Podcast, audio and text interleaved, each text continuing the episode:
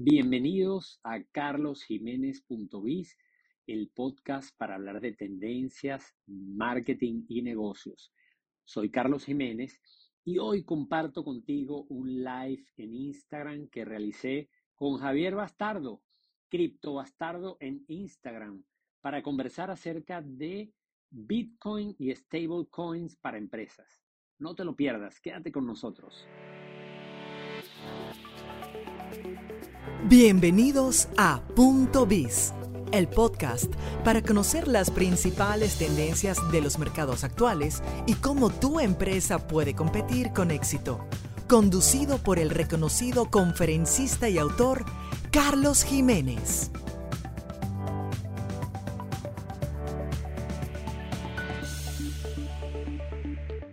El episodio de hoy es posible gracias a Nodus Bank International. Es una realidad que para impulsar un emprendimiento como el de nosotros necesitamos una cuenta en dólares sin importar en qué lugar del mundo nos encontremos.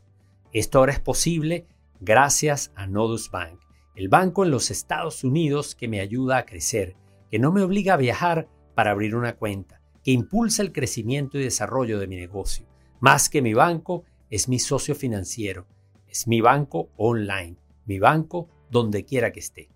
Para más información visita nodusbank.com y así comienza a disfrutar de sus beneficios cuanto antes. Hola Javier, buenas noches. Buenas noches, Carlos. Bueno, un gusto, Javier. Por aquí estaba anticipando, comentando con la gente que ya nos estaba acompañando en esta, en este vivo que estamos haciendo hoy. Estaba, bueno, anticipando un poquito de lo que íbamos a hablar, pero bueno, eh, aprovecho de agradecerte que te hayas conectado conmigo a esta hora para conversar acerca de Bitcoin y de las oportunidades o de las aplicaciones que esto puede tener para las empresas, para los negocios, que por cierto pueden ser de distintos tamaños y sectores, porque podemos hablar de empresas grandes, pero también de emprendimientos o de emprendedores, así como de sectores relacionados a lo financiero, en donde obviamente el tema de criptomonedas es muy importante, pero también a otros sectores de actividad. Bueno, tú mismo sugeriste cuando te planteé la conversación, me dijiste, oye, vamos a hablar de, vamos a colocarle, así como está la definición de este live, manual básico sobre bitcoins y stables coins en general para empresas. De eso es lo que vamos a hablar hoy. Javier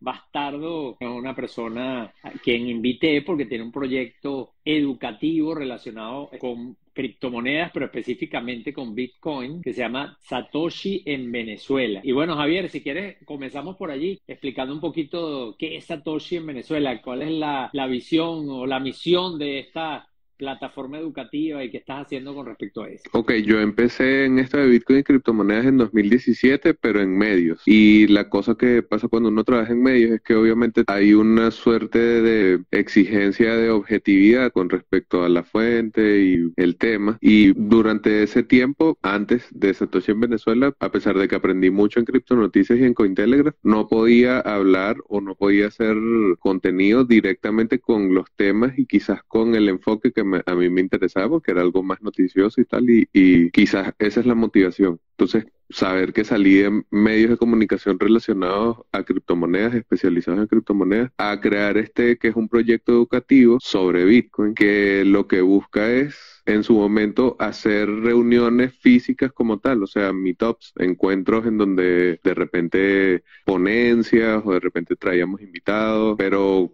cuando ocurrió la pandemia, cuando comenzó esta idea de que no nos podemos reunir y tal, el proyecto prácticamente acababa de nacer porque nosotros el primer meetup lo hicimos el 5 de octubre, o sea que mañana vamos a cumplir tres años, pero si hubiese muerto el proyecto, si yo no hubiese vuelto a migrar algo que es eminentemente digital como Bitcoin, los activos digitales, a su entorno natural que son las redes sociales, que son los canales de YouTube. Yo en realidad quería recrear la experiencia del Meetup en digital pero no es tan fácil, a pesar de que probamos varias aplicaciones, estuvimos en Zoom, estuvimos en Jit, estuvimos en diferentes aplicaciones, pero no es tan fácil recrear esa experiencia, pero sí recibí muchos comentarios de mucha gente que me decía, pero ¿por qué no haces eso? No los grabas, no haces que ese material quede grabado, porque las conversaciones son interesantes, lo que dicen es relevante, entonces quisiéramos poder verlo después o de repente enviárselo a alguien y por eso relanzamos el proyecto prácticamente en YouTube. O sea, yo creé un podcast, luego de eso con gente con la que ya había trabajado en medios, creamos un podcast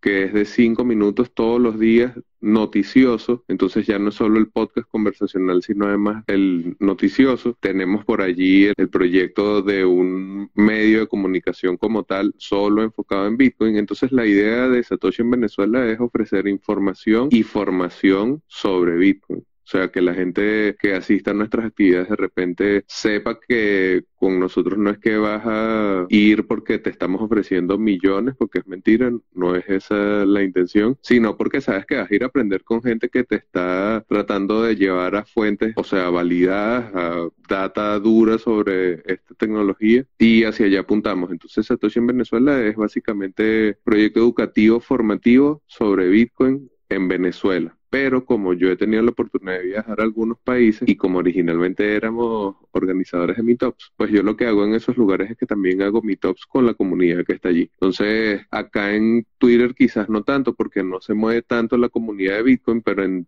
Twitter conozco a mucha gente y pues allí generalmente nuestras actividades se llenan y es bien interesante ver en otros países que igual como nos une el idioma y el hecho de estar interesados en una tecnología tan particular, la mayor parte de estos contenidos y todo lo que se hace está en inglés, pero nosotros hablamos español y tratamos de trabajar con fuentes y contenido de calidad, entonces esa ventaja es de repente lo que nos hace diferenciales frente al resto de proyectos que hay y bueno, por eso ha sido exitoso y por eso mañana vamos a celebrar tres años ya de haber lanzado el primer meetup acá en Caracas. Quizás en ese momento, bueno, no quizás, absolutamente nadie conocía ni sabía nada de qué era eso de Satoshi en Venezuela, pero yo me lancé una campaña de intriga, hice un montón de cosas así como para llenar un vacío que, bueno, hoy por hoy y afortunadamente nosotros hemos podido satisfacer durante estos años y el modelo de negocio si es que lo hay, porque igual yo tengo un trabajo, trabajo en la industria, pero esto es como mi side job,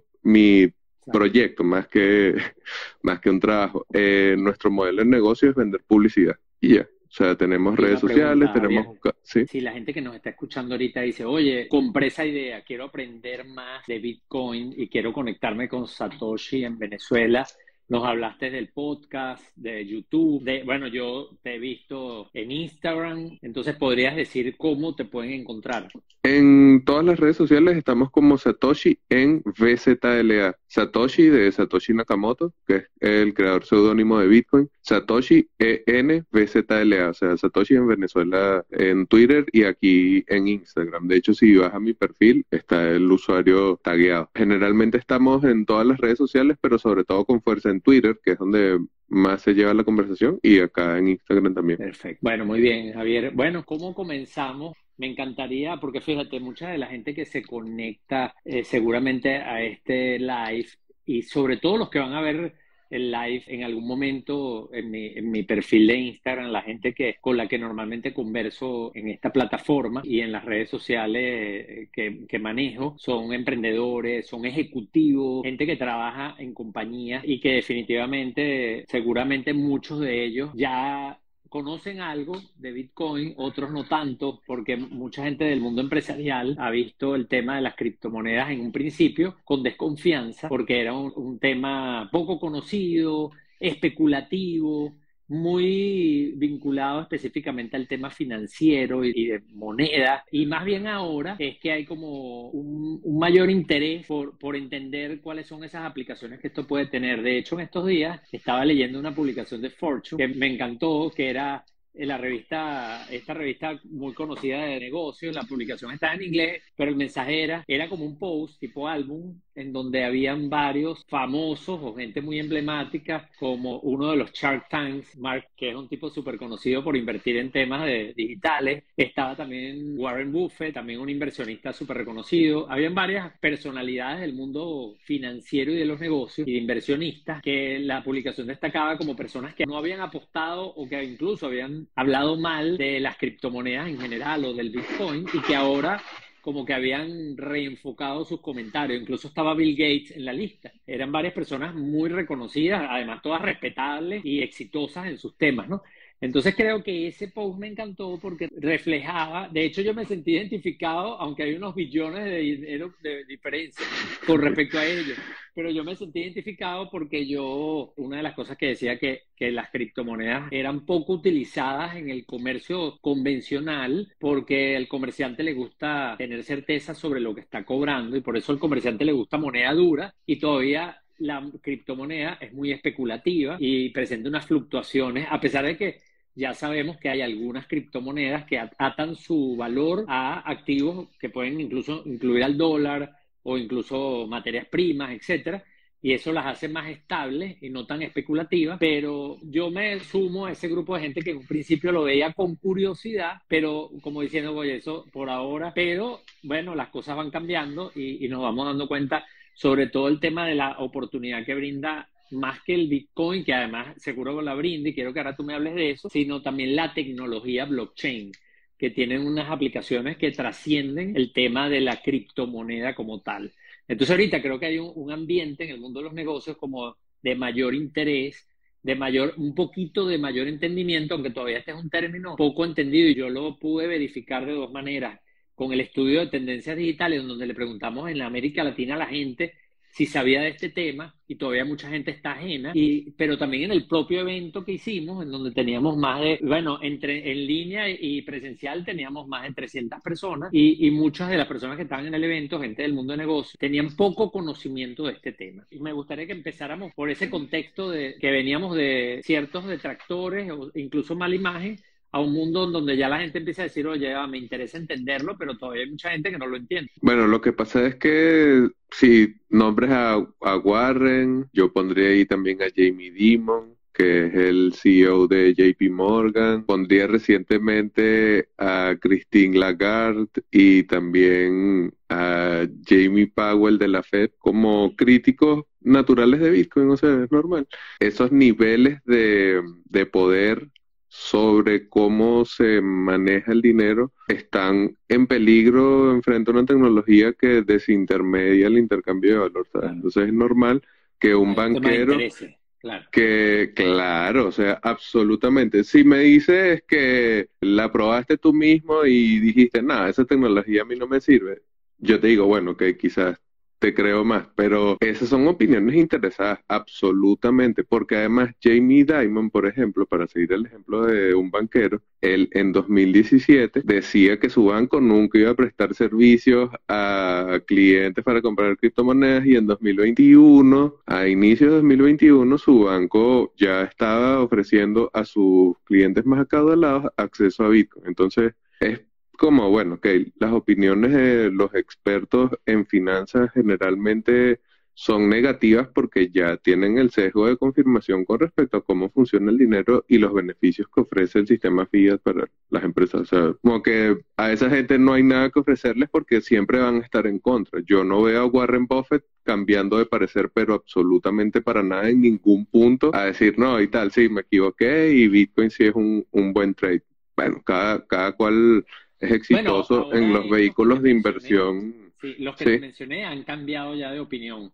O sea, en, la cita que hizo Fortune decía, esta era gente detractora, o sea, me acuerdo clarito, era de Buffett, de Bill Gates y de este, Time Mark, que eh, ellos ahora cambiaron su perspectiva y, hablan mejor, o sea, es como que ya no son detractores de las criptomonedas. Claro, probablemente lo que tú dices, estas personas como que estás mencionando banqueros, incluso mencionaste a alguien de la Reserva Federal, que es un banco central, eh, obviamente son bancos centralizados, ¿no? Entonces tiene mucho sentido lo que estás diciendo. Bueno, y también que cuando tienes la suficiente apertura como para después de cierto tiempo estando en contra de Bitcoin y criptomonedas, decir, bueno, de repente no es tan malo, pues probablemente inclusive a nivel empresarial puedes tomar decisiones interesantes. Por ejemplo, Michael Saylor, que es un tipo famoso empresario en el entorno de Bitcoin, porque fue la primera empresa en eh, volver públicamente todos sus activos de reserva a Bitcoin. Michael Saylor en 2014 decía que Bitcoin era una estafa, que eso llórenlo, eso no sirve para nada y tal. Entonces, exacto, hay gente que puede ser que llegue a cambiar de parecer y hay otra gente que no. Yo no estoy tan seguro que sea solamente porque la gente estudia o porque sea abierta, sino porque las propias burbujas del mercado han ido demostrando que Bitcoin crece, disminuye su precio, pero sigue ahí, o sea, sigue existiendo, se sigue ese mercado metiendo información y capital a, bueno, otros mercados especulativos. Claro que lo que decías de la tecnología blockchain, que puede ser eh, prometedor, es también parte de la narrativa de la especulación porque pudiésemos ponernos a revisar desde 2017, estoy reportando yo estas tecnologías, y hay casos de uso que fracasaron rotundamente, o sea, son limitaciones de la propia tecnología que se le trata de poner como si pudiese ser mucho más. Se crea entonces un ámbito o bueno, un contexto especulativo para que esos activos crezcan mucho. Y, por ejemplo, en la ola 2020-2021 tardío, que hubo una amplísima inyección de liquidez por, bueno, la pandemia, activos como Bitcoin y criptomonedas se disparan porque son, están absolutamente rodeados de un contexto especulativo. En unos años esta tecnología va a transformar y va a automatizar y va a hacer y va, y todo eso como un hype que acompaña a, a Bitcoin y criptomonedas y bueno, no sé, como que la gente tiene que tener cuidado de no dejarse llevar solamente porque en un futuro va a ser lo mejor. Mm. Sí, mira, esto me recuerda mucho. Ahorita te voy a hacer una pregunta, pero ahorita eso que estás hablando me recuerda mucho cuando tú probablemente no habías nacido o estabas muy chiquito. Eh, de acuerdo a tu edad, porque te ves que eres muy joven, pero cuando el Internet se masifica a finales de los años 90, estamos hablando del año 98, que estábamos en plena burbuja, 99. Yo recuerdo muy claramente como, por ejemplo, en Caracas, pero esto era en toda América Latina, pero recuerdo, por ejemplo, en Caracas, como mucha gente tenía una sensación o una percepción de que cualquier cosa que hicieras en Internet, o primero que había que estar allí, porque eso era el futuro y que cualquier y había una falsa creencia de que cualquier cosa que hicieras allí iba a ser lucrativa o iba a venir de la mano del éxito. Y lo que realmente pasó es que la mayoría de esos proyectos fracasaron, la mayoría pero una mayoría rotunda. Y al final yo me recuerdo que estábamos en la Cámara de Comercio Electrónico y nosotros empezamos a acuñar un término como una especie de eslogan que decía negocio, comercio electrónico con los pies en la tierra. Porque era como diciendo, oye, usted tiene que hacer negocio con los pies en la tierra.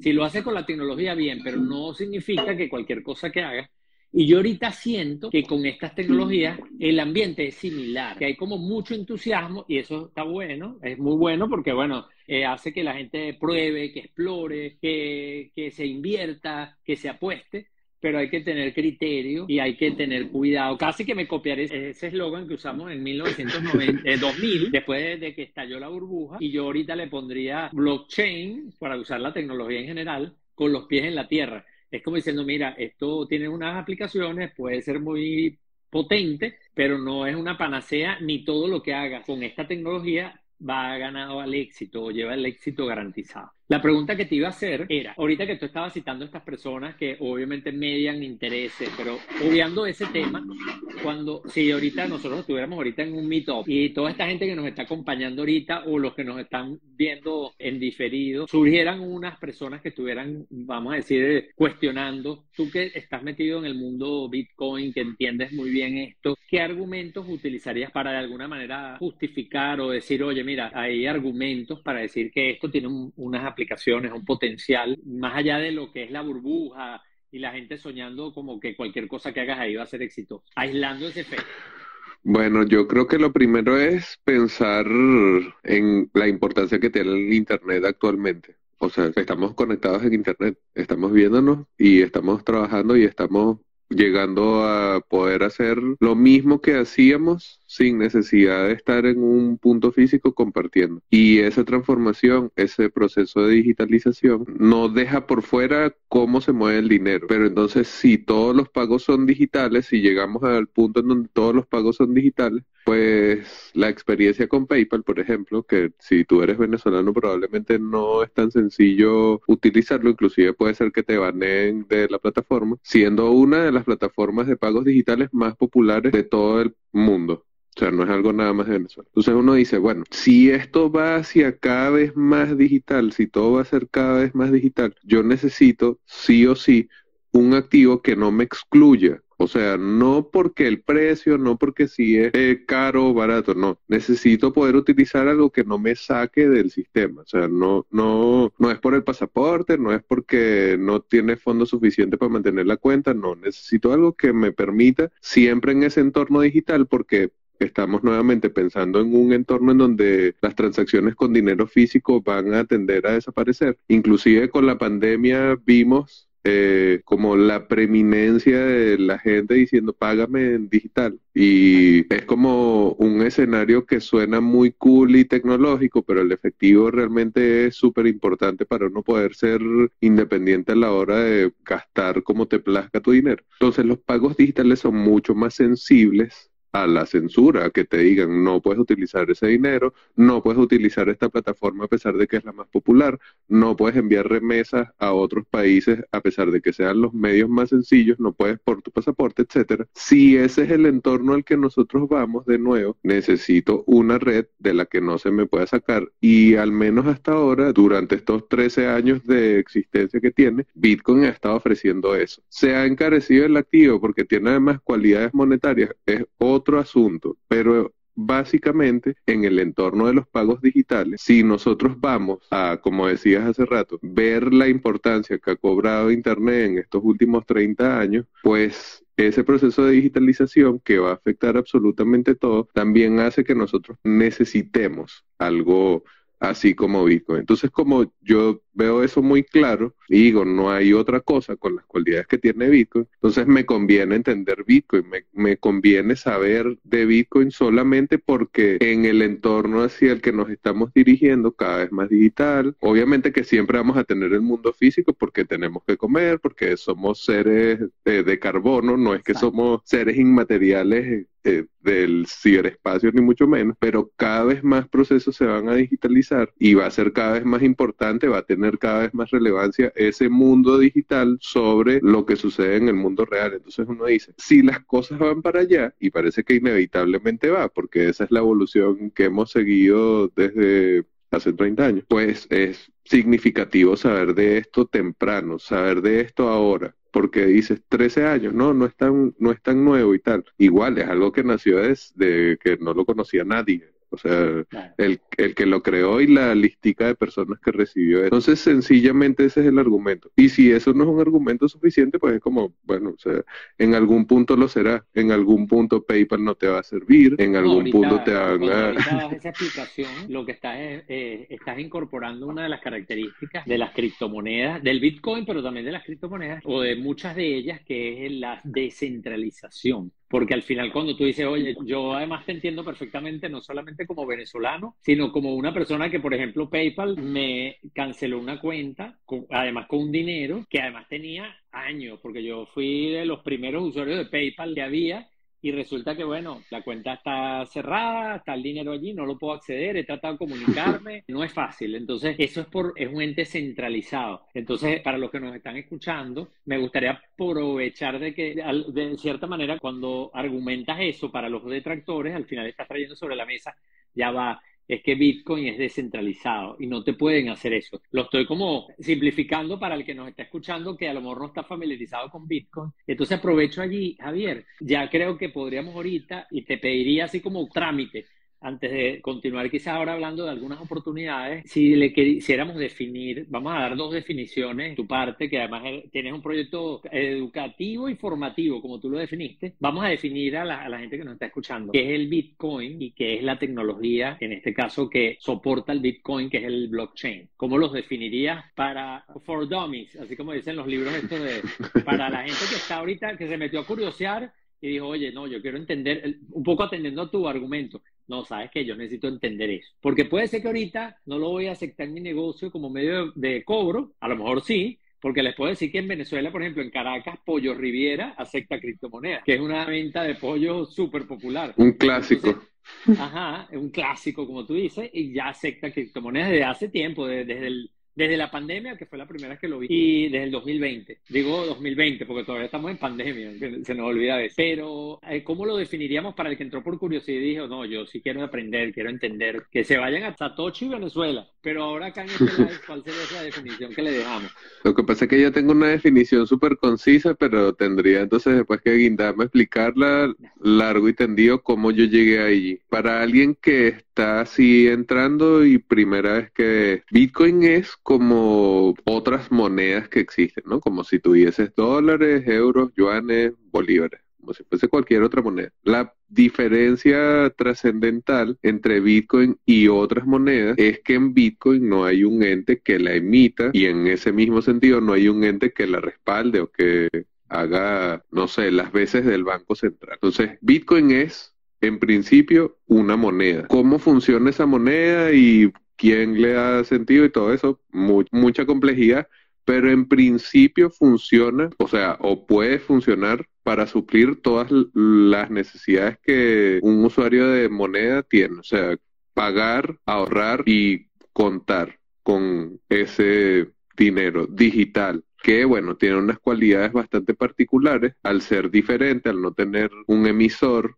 entonces uno se preguntará, ajá, y si no hay alguien que lo respalde, ¿quién me responde si se me pierde? Nadie te responde, o sea, y entonces ahí es donde comienza a complicarse la cosa y ahí es donde uno dice, ajá, es una moneda como todas las demás, pero que requiere que el usuario sea consciente de varias cosas, que eres responsable tú de esos fondos, porque no hay atención al cliente, así como no hay banco, no hay a quién llamar si se te pierden. El creador de esta tecnología es seudónimo, nunca se reveló, entonces menos que menos hay a quien ir a acudir en cualquier caso de pérdida.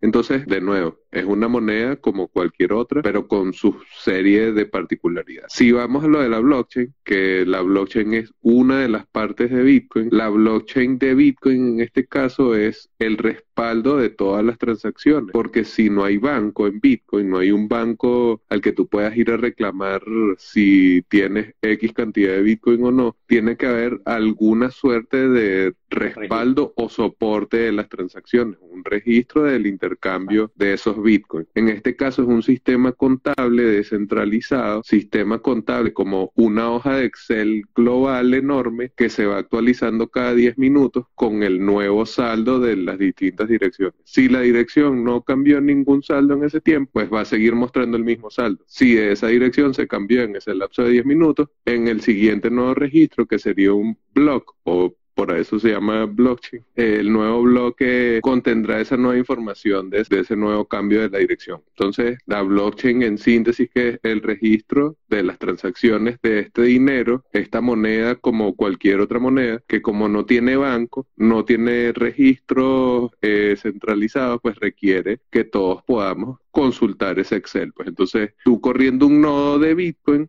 en cualquier momento puedes meterte en tu nodo a revisar el, entre comillas, Excel de Bitcoin y decir, ah, mira, sí, sigue ahí el Bitcoin que yo tenía. Entonces, yo creo que es una hipersimplificación y a veces es difícil eh, comunicarlo, pero siempre como con símiles así. Bitcoin es un dinero igual que los otros dineros y bueno, la blockchain es como una suerte de Excel descentralizado. me sí tenga una porque me encanta que hayas hecho referencia al tema de que al ser de porque todo el mundo que escucho, o no todo el mundo, pero mucha gente que escucha hablando de esto, se queda con lo bonito. O sea, como diciendo, oye, esto es descentralizado, pero no los veo mucho diciendo algo que tú ahorita dices, mira, si, te, si tú no guardas tu clave, o si pasa algo, no tienes a quién reclamarlo. Lo cual es una característica que no es que es buena o mala, es distinto, porque la centralización también tiene cosas buenas y malas. Tiene cosas buenas y tiene cosas malas. Esto es una. Es que la, o sea, la centralización, la centralización y sus instituciones funcionan porque son cómodas, porque son útiles, porque a la gente le sirve. El problema es que esa comunidad, esa utilidad y el servicio que te cobran como cliente, pues realmente no, no es lo único que nosotros deberíamos utilizar yo tampoco es que quiero que los bancos se mueran, guiar, no, que no haya bancos de Bitcoin. Yo inclusive creo que va a haber bancos de Bitcoin, pero creo que la gente debería darse la oportunidad de probar esta cosa que es distinta. Mira, por ahí, sí, por ahí estaba poniendo alguien que, oye, qué buena esa manera de explicarlo sencillito, pero es tal cual una hoja de Excel donde se va registrando y, y bueno, pero muy bueno eso que aclarás del tema de, de, bueno, también las características intrínsecas de este tipo. Yo creo que sería bueno comentar brevemente, porque hemos hablado de Bitcoin, porque tu proyecto se fundamenta mucho en Bitcoin, pues de hecho tanto que el nombre que que le das a la plataforma de Satoshi, que es el seudónimo del creador de Bitcoin. Pero mucha gente dice Bitcoin, que fue la primera. Además, es la más, para que tengamos una idea, tú me corriges, pero ahorita, bueno, la mayor cantidad de criptomonedas son de Bitcoin, o el Bitcoin tiene la mayoría, y en algún momento llegó a ser más del 80%, pero hoy día es algo más del 30%, pero sigue siendo muy importante en términos de volumen. Pero quisiera que quizás comentaras porque mucha gente piensa que las criptomonedas todas son iguales y no, hay criptomonedas, como yo decía algunos minutos, que están respaldadas incluso o atadas al dólar o a una canasta de valores o de materias primas. Entonces, quizás, ¿cuál dirías tú que es la principal diferencia que pueda representar ventajas o desventajas del Bitcoin versus otras? Porque incluso cuando hablábamos del título que le íbamos a poner, tú me dijiste, bueno, vamos a hablar del manual básico de Bitcoin y stablecoin para empresas. Entonces, ¿qué, ¿qué son los stablecoins? ¿O cuál es la diferencia del Bitcoin con otros proyectos que involucran criptomonedas. Bueno, y esto sirve para entonces continuar con la definición, ¿no? Que decíamos Bitcoin es como otras monedas, digo como el oro, el euro, el dólar, lo que sea. Pero como no hay banco, tampoco hay un precio estable de Bitcoin. O sea, Bitcoin dentro del protocolo de Bitcoin, las reglas de consenso, un Bitcoin es igual a un Bitcoin. Siempre vas a mover un Bitcoin, no puedes emitir más de 21 millones de Bitcoin, pero en el mercado, en el mundo de las finanzas y Bitcoin como activo, generalmente se tasa en dólares. No hay un precio estabilizado decretado de Bitcoin porque es un activo descentralizado que depende de la oferta y la demanda y eso genera que haya mucha volatilidad. La volatilidad, si alguien que nos está viendo y es trader, pues es tu mejor amiga si eres trader. Pero si tú eres una persona que tienes una empresa y necesitas un flujo de caja y necesitas mantener X cantidad de activos siempre líquidos para poder hacer, qué sé yo, pagar sueldo. Todo lo que necesitas hacer como una empresa, pues probablemente a ti la volatilidad no te va a favorecer. Y en momentos como estos, en donde Bitcoin está en un mercado bajista, pues la volatilidad no es tu amiga si eres una empresa. Si eres un trader, pues probablemente sí, porque incluso a la baja puedes operar y vas a ganar, pero, o sea, en general, para un empresario no sería. Ahí es donde entran las stablecoins. Antes, para hacer como una diferencia con el resto de criptomonedas, hay 21.201 criptomonedas que no son Bitcoin. Yo me enfoco en Bitcoin porque no solo es la primera, sino la que tiene los fundamentales más fuertes para cumplir el objetivo que se diseñó que es, como habíamos dicho, ser una moneda. Está la segunda más popular, que es Ethereum, que recientemente cambió de prueba de trabajo a prueba de participación para hacer su minería desaparecer y hacerla más friendly con el ambiente supuestamente, es programable, o sea, se supone que esas 21.201 otras cosas que no son Bitcoin ofrecen otros usos de esa llamada tecnología blockchain que habíamos dicho es como un Excel descentralizado para crear entonces otros casos de uso. En 2017 hubo eh, Dentacoin, que era un, una para odontólogos, hubo Vexcoin, que era una para estrellas porno, o sea, siempre se le han inventado casos de uso a esta tecnología, no siempre exitosos esos casos de uso, porque no es que todo lo que tú le pongas blockchain automáticamente se transforme en algo, ya lo habíamos dicho antes.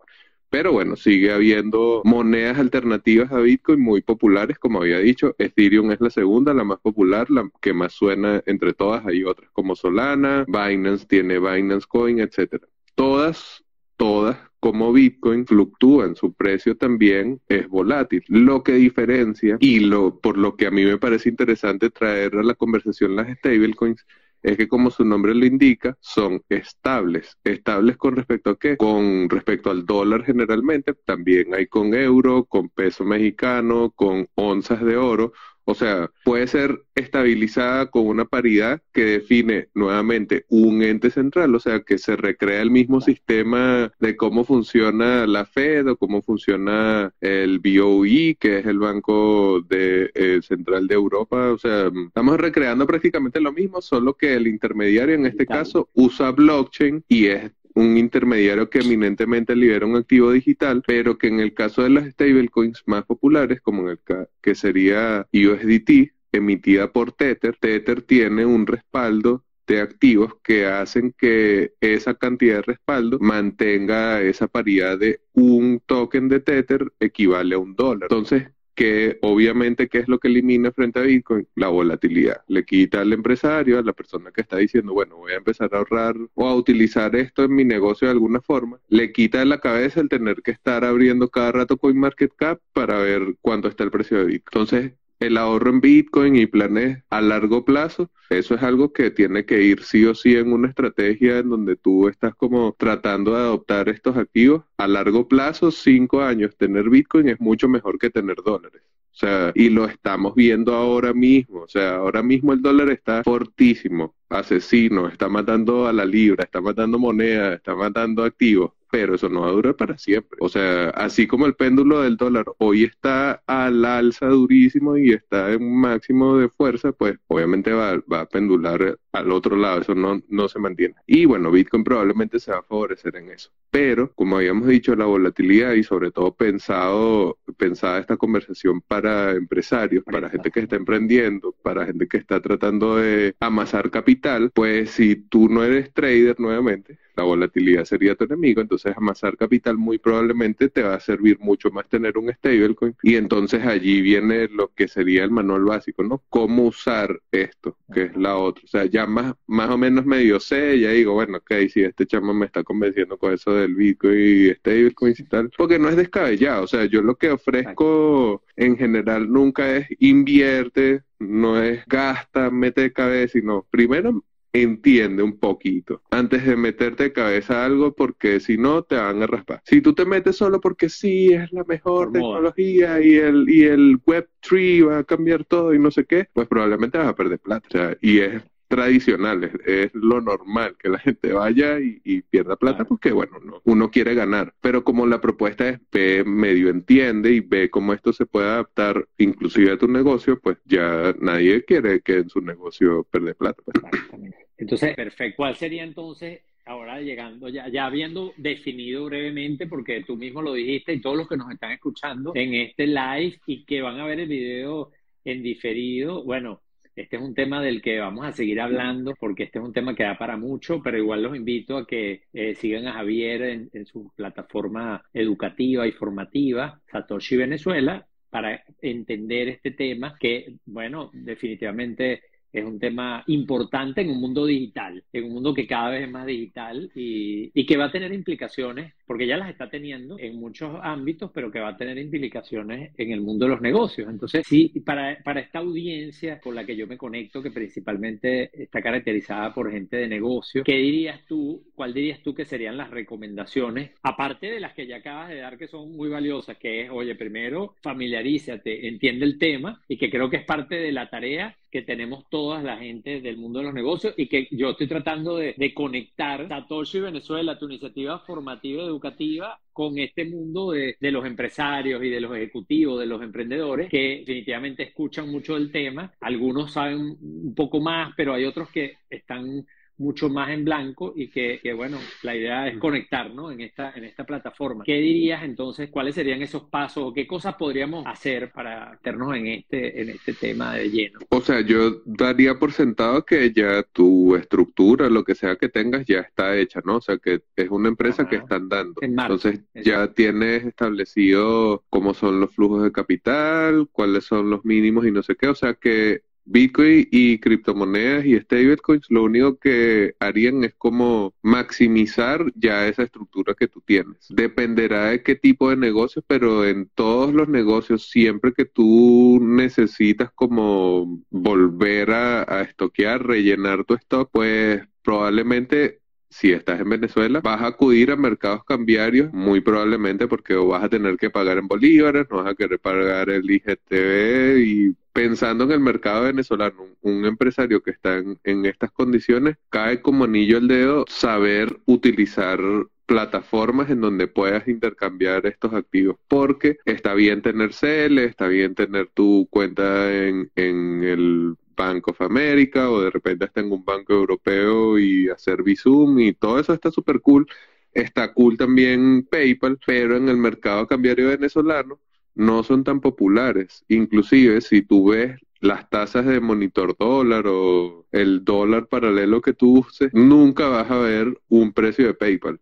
Vas a ver precios de local bitcoins, vas a ver precios de Binance, vas a ver precios de activos digitales que tú no sabiendo utilizarlo, vas simplemente a ver un precio más alto de la tasa de cambio que seguramente tú recibes por tus dólares CEL e inclusive hasta efectivo. Entonces, primero, lo primero, ¿no? Saber que eso es un mercado muy vivo, es un mercado súper líquido, no es que te vas a, no es que vas a entrar a un activo y te vas a tener que quedar con unas monedas que no vas a saber, no, no, no, tú en el momento en que ya no quieras esos dólares, porque ahora estamos hablando de las stablecoins, en el momento que ya no quieras esos dólares en esa presentación, siempre va a haber formas inclusive de cambiar los efectivos. Entonces, lo único que a mí me gustaría que la gente se lleve es pensar eso, ¿no? Que tú puedes maximizar cómo funciona tu negocio aprovechando que estos son mercados muy líquidos en Venezuela. O sea, que estamos hablando de que mm, se mueven, qué sé yo, 10 millones de dólares al día, ¿sabes? Que suena una cifra nula, pero si piensas que en la bolsa de Caracas no se mueven ni 200 mil dólares a la semana y se mueven 10 palos al día, si la cifra sigue hace ruido, ¿no? Entonces, entonces es un mercado profundísimo en donde siempre vas a tener la oportunidad de hacer arbitraje. Esta cifra es sí, sí, sí. hay suficiente profundidad como para que puedas hacer arbitraje. Pero como no es que nos queremos hacer ricos, sino que queremos hacer nuestro negocio más eficiente, tú vas a arbitrar simplemente, exacto, y vas a arbitrar simplemente para los pagos, para lo que tienes que hacer, no como que vas a cambiar tu negocio a volverte un trader, no es esa la invitación, es a maximizar los procesos que ya tienes. Entonces, en el ámbito de los cambios, pues súper importante saber del tema. Otra cosa que también dependerá del tipo de negocio, pero que es súper interesante en general de esto, es que los pagos no requieren que sean dentro de una misma jurisdicción. Tú haces pagos transfronterizos como si nada. Es tan como si nada que cuando uno trata de hacer una transferencia de este tipo por bancos, yo generalmente digo, no, vale, pero esto, esto no tiene ningún tipo de sentido. O sea, ¿por qué alguien tiene que llamar a Panamá para preguntarle al, o para avisarle al banco que otra persona le va a mandar también desde un banco panameño dinero? O sea, está bien que no estén allá y todo lo que tú quieras, pero es mi cuenta, ¿sabes? Yo quiero recibir como es muy complicado, pues pagos transfronterizos también es otro caso de uso. No, ojo, obviamente no todos los negocios necesitan pagos transfronterizos. Estamos pensando de gente que de repente, no sé, eres exportador de café, digamos, y quieres ahorrarte la molestia de cambiar pesos a bolívares porque no tiene sentido hacerlo de banco a banco, aparte desde Venezuela no puedes recibir directamente. Entonces allí nuevamente sirve absolutamente Bitcoin y, y stable. Ojo, que no es que tienes que abrirte una cuenta en Binance, sino es que tienes que abrirte una cuenta en un exchange directamente. Eso te va a facilitar mucho las cosas, sobre todo si eres una empresa y muy probablemente como empresario yo casi que doy por descontado que a nadie es que le va a decir, no, es que mi privacidad o que yo no quiero exponer más datos, sino que maximizar cómo funciona tu negocio, pero es que inclusive sin la necesidad de depender de esas plataformas, pudieses aprovechar esta idea de los pagos transfronterizos. Y un tercer elemento interesante también es que el solo hecho de decir que aceptas criptomonedas da un boost. Pensarán que no, que no, que eso es, eso, eso es un hype y ya, es verdad, es un hype y ya, pero tú estás aprovechando que como tienes un negocio ya establecido, incluir una nueva forma de pago realmente no es que te cuesta nada, no estás haciendo nada extra, de repente saber utilizar un QR, tener un QR impreso ahí y más nada, o sea, no es muy complejo y da beneficio de marca, o sea, no es, no es Nacho Nacho, y además tiene mucho sentido por esto mismo que decía Nacho aquí en el comentario. Venezuela es quizás el país con mayor adopción de cripto eh, por la pérdida de valor absoluto de la moneda en bolívares. Bueno, de hecho yo he visto algunas estadísticas que hablan de las criptomonedas que hay en América Latina, algo así como el 45% están eh, vinculadas a Venezuela, ¿no? Así que eso significa que, bueno, creo que la cifra que tú diste de los 10 millones de dólares ya nos dice que, bueno, ahí hay una economía que se mueve y que, bueno, es una alternativa de, gente que tiene una moneda con la que pagar y, que puede ser un mercado interesante para, depende de la categoría donde cada quien esté, por supuesto. Es una pregunta porque mucha gente estará pensando tú hablas de los exchanges, ¿qué, recomiendas para esa empresa que nos escuchó que dijo, oye, ¿sabes qué? Voy a probar, quiero poder transar o poder comprar, aceptar o recibir criptomonedas o pagar criptomonedas y qué exchange quizás explicar, bueno, a los que nos están escuchando que el exchange, qué es el exchange y, qué, y cuál podría ser una opción, una o dos que tú quieras que nos puedas mencionar para orientar un poquito más. Bueno, y podemos seguir con la misma línea, ¿no? Que Bitcoin es una moneda, además de ser una moneda eh, funciona de manera global y todo lo que habíamos dicho y puede funcionar de usuario a usuario pero en algún punto, en algún punto necesitas volver a la economía más tradicional, al dinero fiat, a los dólares, a los bolívares, porque bueno, no es tan común que Bitcoin sea medio de pago, ni siquiera en El Salvador que volvió Bitcoin moneda de curso legal, es algo así como súper común Bitcoin como medio de pago. Pues no, es mainstream. Exacto, exacto. Entonces, como esa es una realidad, pues realmente siempre vas a necesitar canales a, los, a través de los que cambiar ese dinero, que serían como los bancos. O sea, así como Bitcoin es una moneda como los dólares y los euros y tal, y el euro y los dólares tienen sus bancos privados, o sea, están los bancos centrales y debajo están los bancos comerciales, bancos privados, pues también en el caso de Bitcoin, los exchange o esto se traduciría como casas de intercambio, eh, lo que suplen son las funciones de los bancos. O sea, realmente tú estás entregando la custodia de tus fondos, como en, los bancos, dejas tus ahorros y el banco te facilita operaciones. es como una mezcla de banco, casa de cambio, bolsa, porque al final te sirve para, exacto, exacto para, hacer, para que se dé el intercambio. Le mete unas varias funciones más porque, claro, tú puedes aprovechar la plataforma para hacer trading y puedes operar con otros activos y puedes eh, hacer lending y puedes hacer un montón de muchas más cosas, pero al principio hemos dicho, Bitcoin trata de desintermediar y estas tecnologías tratan en general o al menos eso es lo que ofrecen, entre comillas, desintermediar, descentralizar. Y al entrar a un exchange, pues tú realmente estás eliminando eso y estás simplemente aprovechando las cualidades financieras del activo para que esta institución pues te brinde servicios financieros y bancarios. Ya, eso no es Bitcoin, eso no es utilizarlo y tal, pero tiene beneficio. O sea, claro, así como tú dejas la custodia de tu Bitcoin y dices, bueno, ya no soy tan soberano, ya ahora sí, si se me cae el exchange, pues no puedo acceder a mis fondos. En Bitcoin no se te va a caer nada, tú entras siempre tu monedero y ya. En este caso no, pues, o sea, hacer esa salvedad es útil, es todo lo que sea, pero es como recrear el banco en el entorno de Bitcoin. ¿Cuál de esos bancos yo recomendaría? El banco más popular de Venezuela, el Binance Central de Venezuela, que de pana es absurda, el movimiento de capital detrás de Binance es absurdo, o sea, no tiene sentido no tiene sentido y encuentras cosas anómalas como cambio uno a uno de USDT con dólar en efectivo, que dices, epa, ¿por qué? Porque quieres mi USDT y me lo pagas también con el dólar en efectivo. Uno a uno, o sea, sin diferencia de tasa. No es como PayPal que paga 0.80, 0.72 por dólar, ¿sabes? No, no, no uno a uno. Y Binance le comió absolutamente el mercado a local bitcoins, que en su momento fue la plataforma más popular de intercambio en Venezuela. No hay cifras públicas de Binance. Esto de, la cifra que mencionaba de al menos algunos días con 10 millones de dólares es a partir de la, las ofertas que hay disponibles y las